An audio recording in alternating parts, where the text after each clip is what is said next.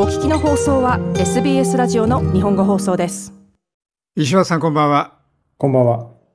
はい、えー、今晩は。あ今までそのラッファーの話をしていただいてましたけどもどこか行きますでしょうか、はい、はい、今日はですねあの僕の話になるんですけどもあのテイスティングについてですね。はい。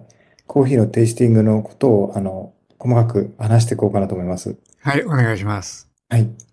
えー、そうですね。僕がコーヒーの仕事を始めたのは、えー、まあ、メルボルンが一番最初だったんですね。うん、それ以前は、あの、全くコーヒーの経験はなくて、あの、まあ、ニュージーランドにいたんですけど、その時はワーホイで、あの、コーヒーの仕事したいなっていうふうに仕事、あの、コーヒーとの出会いがそこだったんですけど、まあ、あの、ビザがワーキングホイデービザだったんで、あの、なかなか仕事も見つからずにですね。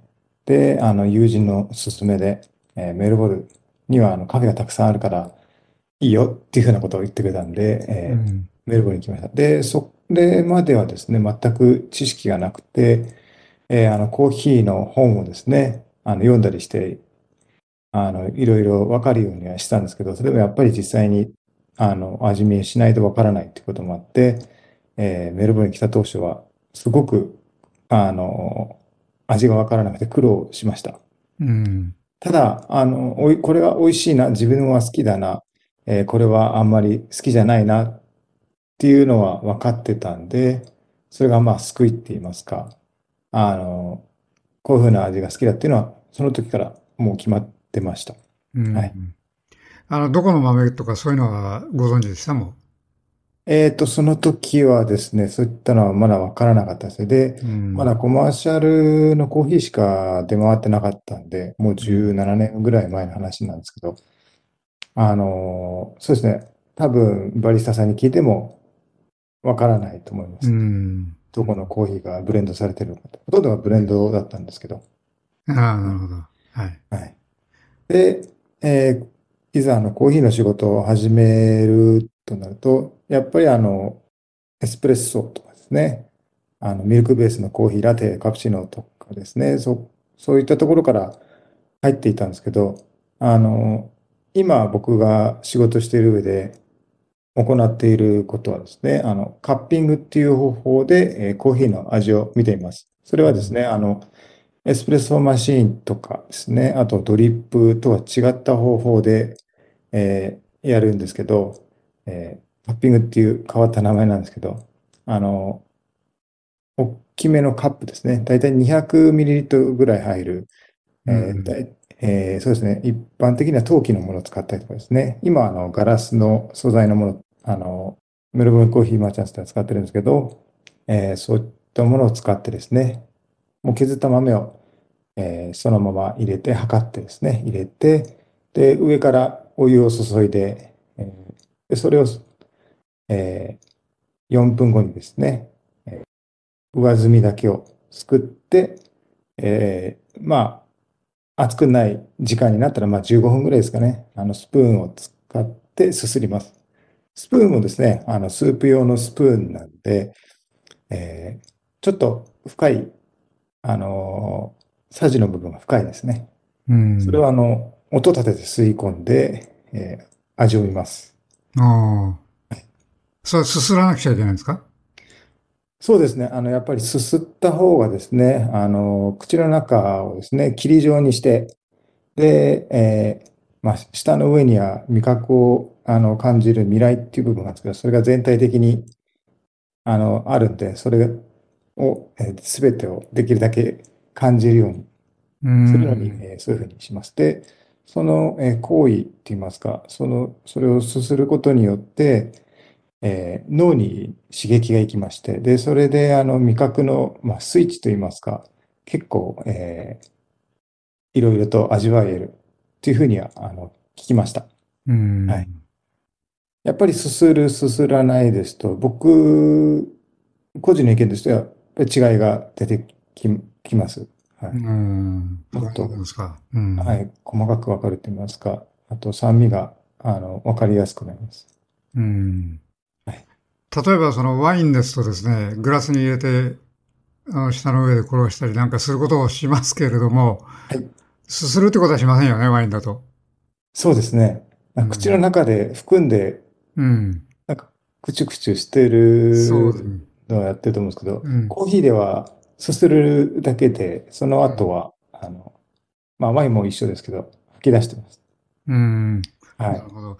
あの、私はまずそのはい。そのカッピング最初ですね、普通と同じように、あの、バリスタさんが作る最終製品みたいにですね、はいするのかと思ったらそうじゃないんですね。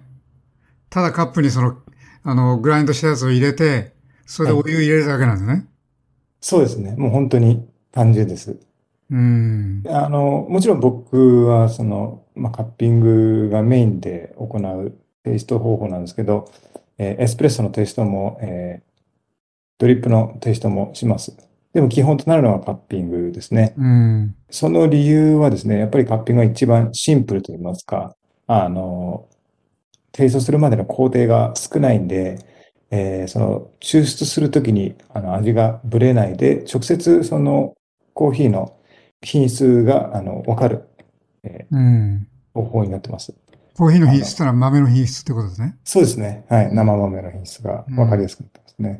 うん例えばそれをあのエスプレッソジュースでテイストを行うとですね、えーやっぱりそのバリスタさんの、えー作るまでの工程ですね、削る粗さ、えー削った時の量、まあ均一に保てば安定はするんですけど、あとマシーンによる違いとかですね、えーまあいろいろな工程が加わることによって味がやっぱりどんどんどんどんぶれてきちゃうんで、うんえーそうですね、圧力とかもあったりするんで、抽出時間もですね。はい。うんそれでやっぱりその誤差が出たりします。はい。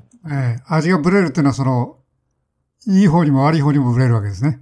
そうですね。はい。同じ豆を使って何回か抽出すると、その何回かの味がやっぱり違ってくるっていうのがどうしても出てしまうんで、はいうん。で、それをカッピングで行った場合は、それがあまりブレないんで、うん。あとはそうですね。はいつまり、はい。豆の味にそのバリスタの腕前とかですね、そういうものが影響してこないということですね。はい。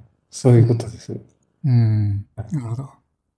で、あの、エスプレッソ用の焙煎と、あの、フィルター用の焙煎分けてるんですけど、えーエスプレッソ用の焙煎もフィルターの焙煎もですね、両方ともカッピングをして、で、えーエスプレッソ用の焙煎のものはエスプレッソでもテイストしたり、まあ、す、すべてのバッチ、毎回毎回のものをテイストするわけではないんですけど、フィルターの方は毎回毎回、カッピングとフィルターのテイスティングは、あーしてます。はい。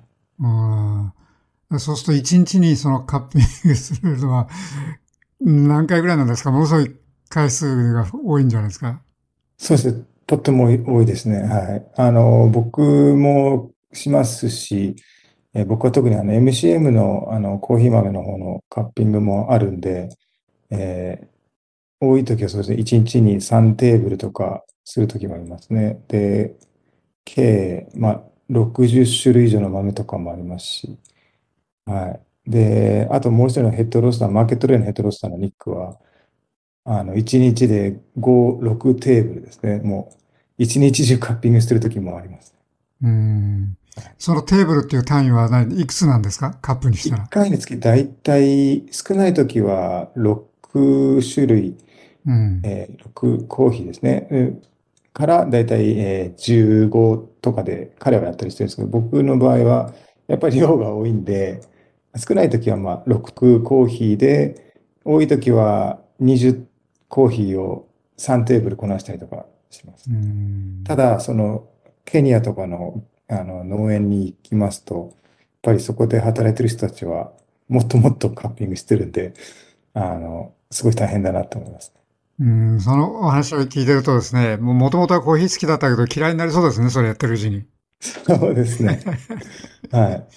あの、運よく僕は、そのまま、まだ、未だに好きなんで、よかったんですけど。はい、わかりました。はい、どうもありがとうございました。はい、ありがとうございます。もっとストーリーをお聞きになりたい方は iTunes や Google ポッドキャスト Spotify などでお楽しみいただけます。